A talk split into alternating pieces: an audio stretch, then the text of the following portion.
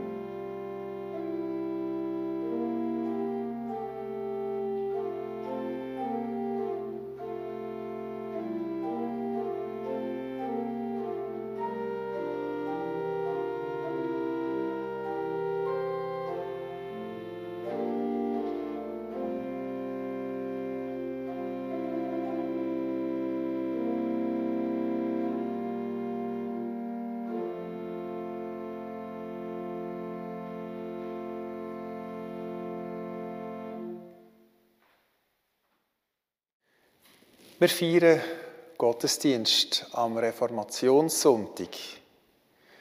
Wir feiern im Namen von Gott, wo uns alle in seinem Bild erschaffen hat, im Namen von Jesus Christus, wo uns zum Leben befreit hat, und im Namen vom Heiligen Geist, der Kraft, wo uns immer wieder in das Leben hineinruft. Amen. Der Reformationssonntag war früher noch einer der hohen Viertigen von unserer reformierten Kirche. Da ist mir, das war so ein, fast ein, ein Hochfest. Ähm, und ja, wenn ihr jetzt heute umschaut, seht ihr, wir sind nicht so viel. Und äh, ja, es ist nicht mehr, glaube ein richtiges Merkmal von unserer reformierten Identität, dass man am Reformationssonntag ins Kirche geht. Wir sind richtig familiär. Aber ja, das ist vielleicht ja auch gerade ganz schön. Sind auf jeden Fall herzlich willkommen. Wir feiern heute auch miteinander das Abendmahl. Soll uns zur Stärkung sein auf unserem Weg dort, wo wir je unterwegs sind. Und ja, ich habe vorhin mit der Tabea Plattner noch geredet, sie, die heute das vorletzte Mal bei uns Orgel spielt. Und zweimal. Das letzte Mal an der Weihnacht. Ähm, schön bist du heute da. Wir haben eben davon geredet. Sie hat gesagt, sie spielt heute ganz klassisch. Das ist ja komisch am Reformationssonntag. Das ist doch, an der, Reformation, an der Reformation ist ja das Neue gekommen. Da hat man nicht wie früher und nicht konservativ, sondern eben genau nicht, eben das Neue, das vorgekommen ist und eigentlich, ja, ist ja kein Stein auf dem anderen geblieben da. War ja die grosse Umwälzung und jetzt ist es heute so eine, so eine Viertung, wo man zurückdenkt, wo man ähm, ja, an früher denkt und so ein die würdige, lange Geschichte der reformierten Kirche bedenkt. Ist denn das richtig? Und hankerum ist es ja gleich so, dass wir an die Wurzeln denken. Und das haben ja auch die Reformatoren gemacht. Sie haben zurückgedacht an die Anfänge. Sie haben zurückgedacht und überlegt, ja, was ist denn von Anfang an das Wesentliche gewesen? Wo müssen wir vielleicht auch wieder wirklich zurück zum Wesentlichen? Und so ist das vielleicht gleich immer eine Mischung aus dem Neuen und aus dem Alten, dass man sich überlegt, was vom Alten ist gut gewesen, was ist gut zum Behalten, was, wo sollen wir konservativ in einem positiven Sinn sein und wo müssen wir weitergehen, wo müssen wir uns verändern, wo müssen wir aufbrechen. Thank you.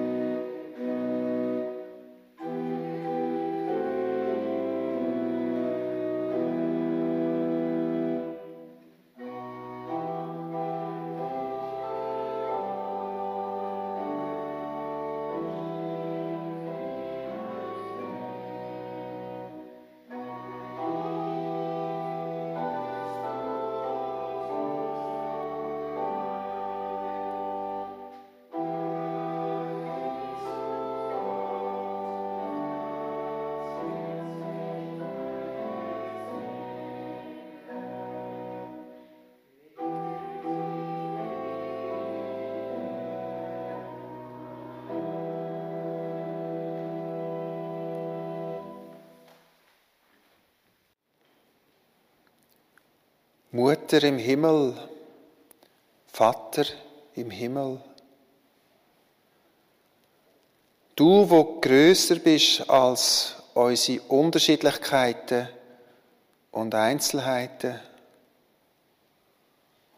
du, wo größer bist als unsere Differenzen und Meinungen, in der Zeit, wo alle ihre festen Ansichten haben, wie eingezäunte Gärten,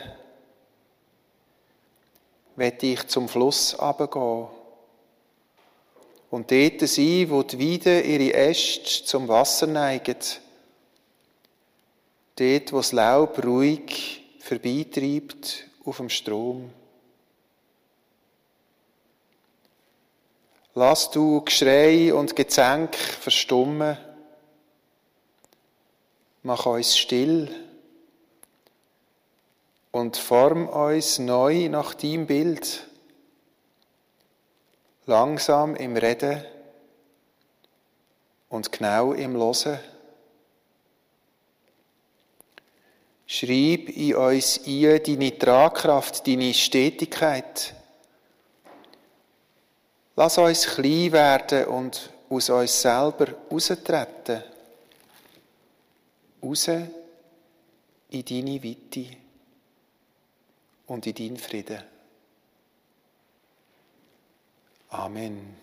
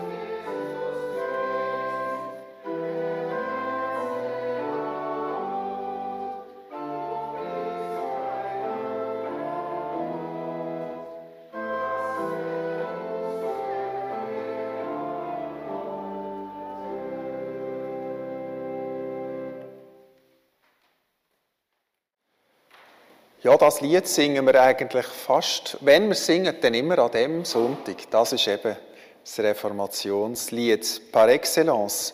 Und ich muss an das Lutherlied immer denken, ähm, weil ich das an meiner Konfirmation seinerzeit mit 15 haben müssen auswendig aufsagen. Alle drei Strophen, um ein mündiger Reformierter werden. Ich habe da natürlich nicht mehr auswendig. Aber ähm, der Anfang hat sich mir doch eingeprägt. Ein feste Burg ist unser Gott, ein gute Wehr und Waffen. Er hilft uns frei aus aller Not, die uns jetzt hat betroffen. Die Not, wo der Martin Luther meint, ist nicht unsere Not. Das ist immer vor einem jeweiligen Lebenshintergrund zu denken. Der Martin Luther ist ja eine Zeit lang als Ketzer verfolgt wurde. Er hat sich müssen verstecken, um der Inquisition entgehen und hat zum Glück Rückendeckung bekommen von seinem Landesherr. Er hat sicher zeitweise Grund zur Angst gehabt, ja sogar um sein Leben. Er ist ja vogelfrei gewesen, also quasi zum Abschuss freigegeben durch den Papst. Der hat eine Burg gebraucht, einen Hort, und eine Sicherheit in einer bedrohlichen Welt, wo die Meer toben und die Berge wanken. Vieles ist im Umbruch Und es ist ja so, dass der Psalm 46 die Grundlage für ihn war, um das Lied zu schreiben. Es liegt jetzt nicht gerade auf der Hand, aber es ist einfach so. Ich lese Ihnen aus dem Psalm 46 ein paar Verse vor. Gott ist uns Zuflucht und Schutz, eine Hilfe in Nöten, wohl bewährt. Darum fürchten wir uns nicht, wenn die Erde schwankt und die Berge wanken in der Tiefe des Meeres. Toben mag, schäumen mag das Wasser, Berge mögen erzittern, wenn es sich bäumt. Eines Stromes Arme erfreuen die Gottesstadt, die heiligste der Wohnungen des Höchsten. Gott ist in ihrer Mitte. Sie wird nicht wanken. Gott hilft ihr, wenn der Morgen anbricht. Nationen toben, Königreiche wanken. Er lässt seine Stimme erschallen und die Erde erbebt. Der Herr der Heerscharen ist mit uns. Eine Burg ist uns der Gott Jakobs. Da hören wir also von einer Welt, die unruhig ist und schwankend und wo ja sogar die sichersten Böden nicht mehr sicher scheinen. So hat es sich halt angefühlt, schon zur selben Zeit. Und ja, ich glaube, es ist heute auch wieder eine Zeit, wo es sich vielfach ein bisschen so anfühlt. Die Zeit, wo die Klimajugend auf die Straße geht, wo wir vor den ganz grossen Herausforderungen stehen, ist auch eine schwankende Welt wo die Meer schäumen und die Berge wanken. Es tönt ein bisschen militant, das Lied und auch der Psalm. Von Wehr und Waffen ist dort Rede und vom Herr der Heerscharen. Und ja, leider ist es ja so, dass das Lied auch in der Geschichte für militante Zwecke missbraucht worden ist. Im deutschen Nationalismus hat man es dann wieder gesungen.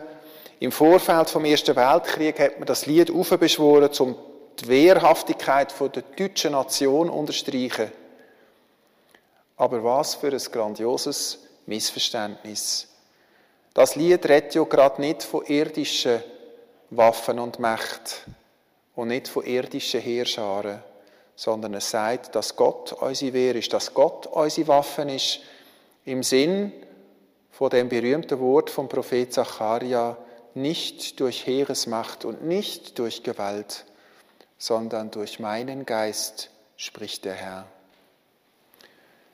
Da wird eigentlich Gott anstelle von irdischen Wehr und Waffen eingesetzt. Es ist eben eigentlich gerade ein Absag an Militarismus und Gewalt.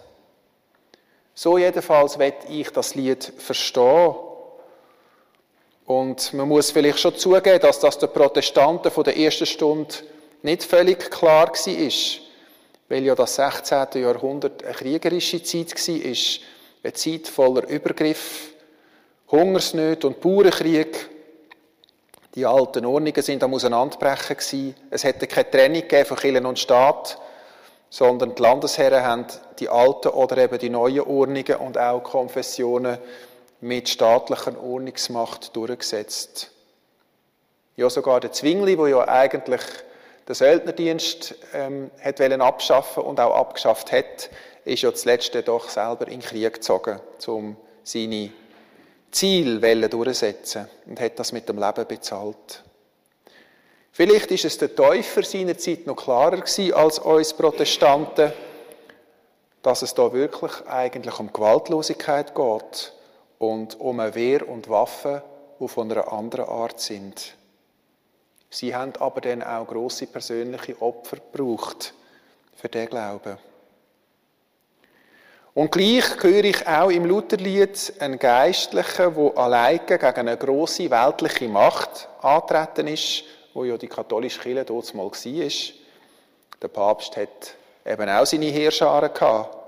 Der Luther, der kleine Mann, der eben selber kein Befehlshaber war, wo zittert und versucht, sein ganzes Vertrauen nur auf Gott zu setzen, Gott alles zu überlassen und sich auch bei ihm zu bergen, in dieser Burg.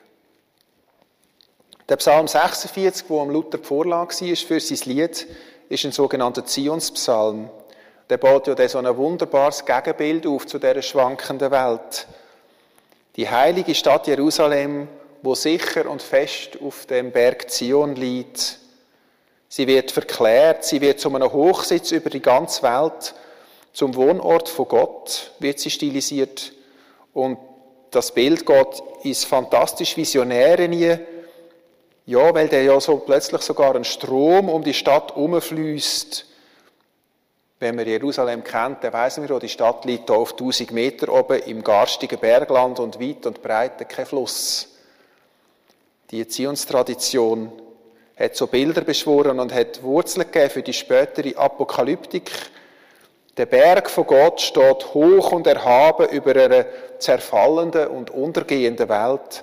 Ein sicherer Wohnsitz in der Hand von Gott, ja fast schon ein Tor zum Himmel. Wir kennen ja die heutige Realität auch dort im Nahen Osten und wir wissen, dass die religiöse Überhöhung in all diesen Jahrhunderten aus dieser Stadt keinen himmlischen Hort vom Frieden gemacht hat, sondern im Gegenteil eben gerade einen Brennpunkt. Und da hat der Luther vielleicht recht da, dass er das ganze Geschehen eigentlich hat nach innen verlagern Auf dem Schauplatz der menschlichen Seele spielen sich die wirklichen Kämpfe ab. Und der besungene, endzeitliche Frieden, der muss zuerst einmal in unserem Inneren geschaffen werden, bevor er in der Welt kann wachsen Wir brauchen den Herr von der Heerscharen zu unserem Schutz, aber nicht auf den Schlachtfeldern dieser Welt, sondern auf den Schlachtfeldern in uns drin. Wenn wir Angst haben, wenn wir bedroht sind, wenn wir nicht mehr ein- und auswissen, oder wenn uns der Mut fehlt, dafür das Richtige zu tun oder mal gerade zu stehen für etwas. So liefert uns der Psalm 46 allweil den Schlüssel zum richtigen Verständnis auch vom Lied, weil wir ja wissen, dass der Fluss, wo da erzählt wird, der Fluss, wo um den Gottesberg umfließt, in der physischen Welt gar nicht existiert. Also muss es ein Bild sein, ein anderer Fluss, ein Fluss, der tief in uns fließt, im Erdinneren, in unserem eigenen Inneren. Ein unsichtbarer Strom von Lebenskraft, wo wir daraus schöpfen können, wenn wir tief genug graben. Und die Soldaten in diesen Heerscharen von Gott, das sind vielleicht eher die, wo die deutsche Popband Silbermond als Krieger des Lichts beschreibt, die, wo sich eben üben in Liebe und Vergebung und wo ihre Waffen Selbsterkenntnis sind und ein unbeirrbar warmes Herz.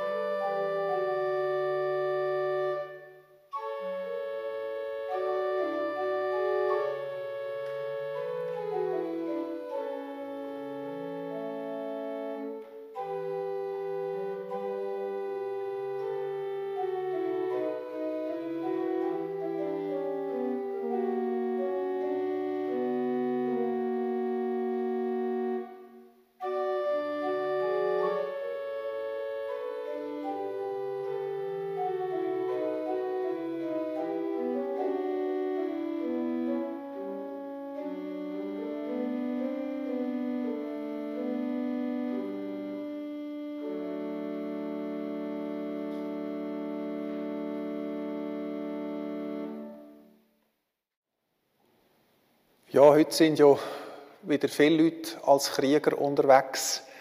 Es beschäftigt mich recht, wie da unsere gesellschaftlichen Debatten im Moment scharf sind, wie die ganze Impfdiskussion da die Leute wirklich auseinanderbringt und spaltet und was das auch alles auch für Wunden hinterlässt in unserer Gesellschaft. Viele haben das Gefühl, sie müssen da kriegen, sie müssen da Meinungen durchsetzen und sie müssen mit ihrer Herde laufen. Sie haben sich alle in ihre Burg zurückgezogen und kämpfen von dort aus. Der Luther hat ja in dem Lied mit der festen Burg auch der Satz drin, er hilft uns frei aus aller Not, die uns jetzt hat betroffen. Also Schutz in einer bergenden Burg auf der einen Seite und Freiheit als Versprechen und als Berufung auf der anderen Seite. Braucht man jetzt also Mauern, wo man sich dahinter verstecken kann? Oder eben gerade nicht? Es klingt aufs erste Hören ein bisschen paradox, aber vielleicht gilt eben gleich beides. Ich habe früher vieles Lied gelost, das heißt Zauberwort Freiheit. Und der Strophe in dem Lied hat geheißen, Ohnmacht und Wut, dass ich bin, wie ich bin, endeten da, wo ich sah, es hat Sinn. Denn wer keine Wände hat, hat auch kein Haus. Echtes Freisein schließt das nicht aus. Wer keine Wände hat, hat auch kein Haus. Echtes Freisein schließt das nicht aus. Braucht echt vielleicht gerade so eine große Freiheit eben auch eine große Geborgenheit? Ist es so, dass Burgmauern und eine Freie und Weite, dass sich das nicht widerspricht? Der Luther hat den Schritt unter dem Dach von der katholischen Kirche führen, raus in die gefährliche Freiheit nur können wagen, weil er sich gleich an einem anderen Ort ganz tief beschützt und geborgen gewusst hat. Du kannst dich nur etwas aussetzen, du kannst nur etwas wagen, wenn du gleichzeitig auch ganz fest verankert bist. Die Freiheit, die christliche Freiheit, bedeutet vielleicht in erster Linie, dass wir uns nicht von unseren Ängsten dominieren lassen. Dass wir unsere Ängste erkennen und ihnen begegnen können. Die Liebe treibt die Angst aus, heißt es im ersten Johannesbrief. Und das ist sicher nicht eine einmalige Austreibung, weil Angst ist ja eine beständige Begleiterin im Leben. Ich stelle mir es mir so vor, wie wenn ich in einem Bötli sitze und über einen See fahren aber es sickert eben gleich immer Wasser ins Boot und ich muss etwas tun dagegen. Ich muss das eindringende Wasser ständig wieder rausschöpfen, damit das Bötli eben fahrbar bleibt. Die Angst ist ein Teil von der Conditio humana, wie die Philosophen sagen, ein Grundbestandteil von unserer menschlichen Existenz. Ohne Angst geht es, glaubt nicht. Aber, dass wir uns ihr nicht einfach unterwerfen, dass wir uns auch nicht einfach blind steuern davon. Das wäre das Ziel, weil wir eben eine andere Wehr und andere Waffen haben. Ja, das letzte Jahr, wo wir im ersten Lockdown waren, da war es irgendwie klar was wir als Kirche machen müssen.